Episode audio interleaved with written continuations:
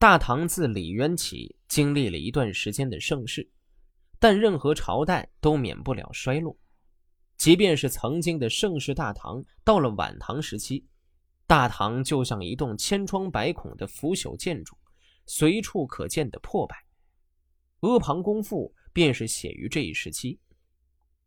那个时候，政治腐败，阶级矛盾异常尖锐，而藩镇跋扈、吐蕃、南诏、回鹘等纷纷入侵，更加重了人民的痛苦。大唐帝国已处于崩溃的前夕。杜牧便针对这种形势，极力主张内平藩镇，加强统一；外御侵略，巩固国防。为了实现这些理想，他希望当时的统治者励精图治。富民强兵，而事实恰恰和他的愿望相反。唐穆宗李恒以沉溺声色送命，接替他的唐敬宗李湛荒淫更盛。李湛登基之后，根本就不把国家大政放在心上，他的游乐无度，较之其父穆宗更是有过之而无不及。敬宗继位后的第二个月。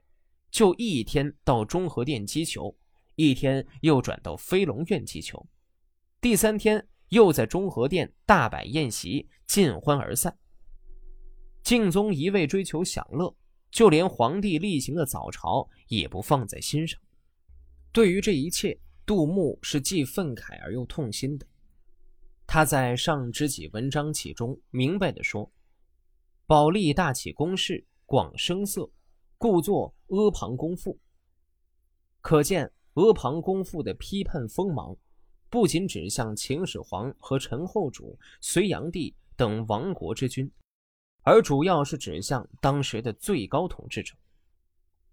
阿房宫被誉为天下第一宫，是中国历史上第一个统一的多民族中央集权国家秦帝国修建的新朝宫，始建于秦始皇三十五年。与万里长城、秦始皇陵、秦直道并称为秦始皇的四大工程。同时，某种意义上来说，劳民伤财的阿房宫也是秦灭亡的一个象征。所以，杜牧的这篇赋表达的也是唐朝再这么下去就要灭亡的意思。六国灭亡，秦始皇统一中国后，伐光了蜀山的树木。阿房宫才盖起来。阿房宫占地三百多里，楼阁高耸，遮天蔽日。从骊山之北构筑宫殿，曲折的向西延伸，一直修到秦京咸阳。渭水和樊川两条河，水波荡漾的流入宫墙。五步一栋楼，十步一座阁。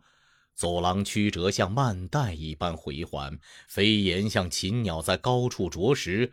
楼阁各依地势的高下而建，像是互相环抱；宫室高低屋角像钩一样连结，飞檐彼此相向，又像在争斗。盘旋的、曲折的、密接如蜂房，回旋如水涡，不知矗立着几千万座。长桥横卧在渭水上，人们看了要惊讶：天上没有云，怎么出现了龙？复道横空而过，彩色斑斓，人们看了要诧异：不是雨过天晴，哪里来的彩虹？楼阁随着地势高高低低，使人迷糊，辨不清东西方向。台上歌声悠扬，充满暖意，使人感到有如春光那样和煦。殿中舞袖飘拂，好像带来阵阵寒意，使人感到风雨交加那样凄冷。就在同一天，同一座宫里，气候竟会如此不同。那些亡了国的妃嫔和公主们，辞别了自己国家的楼阁宫殿，被一车车送来秦国，日夜献歌奏乐，成了秦国的宫人。星光闪烁，原来是他们打开了梳妆镜子；绿云缭绕，原来是他们正在早晨梳理发髻。渭水河面上浮起一层垢腻，是他们倒掉的残枝剩粉；空中烟雾弥漫，是他们在焚烧娇兰香料。皇帝的公车驰过，声如雷霆，使人骤然吃惊。听那车声渐远，也不知驰到哪儿去了。工人们用尽心思修饰容貌，打扮得极其娇媚艳丽，耐心的久立远视，盼望皇帝能亲自驾临。可是有许多宫女整整等了三十六年，还未见到皇帝。燕赵收藏的财宝，韩魏聚敛的金玉，齐楚搜求的珍奇，这都是多少世代、多少年月以来从人民那里掠夺来的，堆积的如山一样。一旦国家灭亡，不能占有了，统统运进了阿房宫，在这里把宝鼎看作铁锅，美玉当石头，又视黄金为土块，珍珠为砂石，随意丢弃，秦人看见了也不觉得可惜。唉，一个人的心，也就是千万个人的心。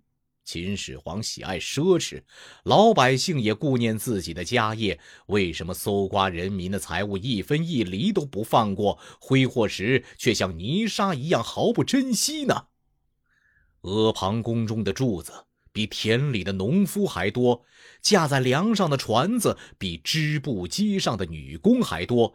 建筑物上的钉头比粮仓里的粟粒还多，横直密布的瓦缝比身上衣服的线缝还多，栏杆纵横比天下的城郭还多，嘈杂的器乐声比闹市的人说话声还多。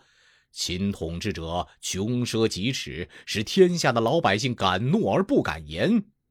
秦始皇这个毒妇却越来越骄横顽固。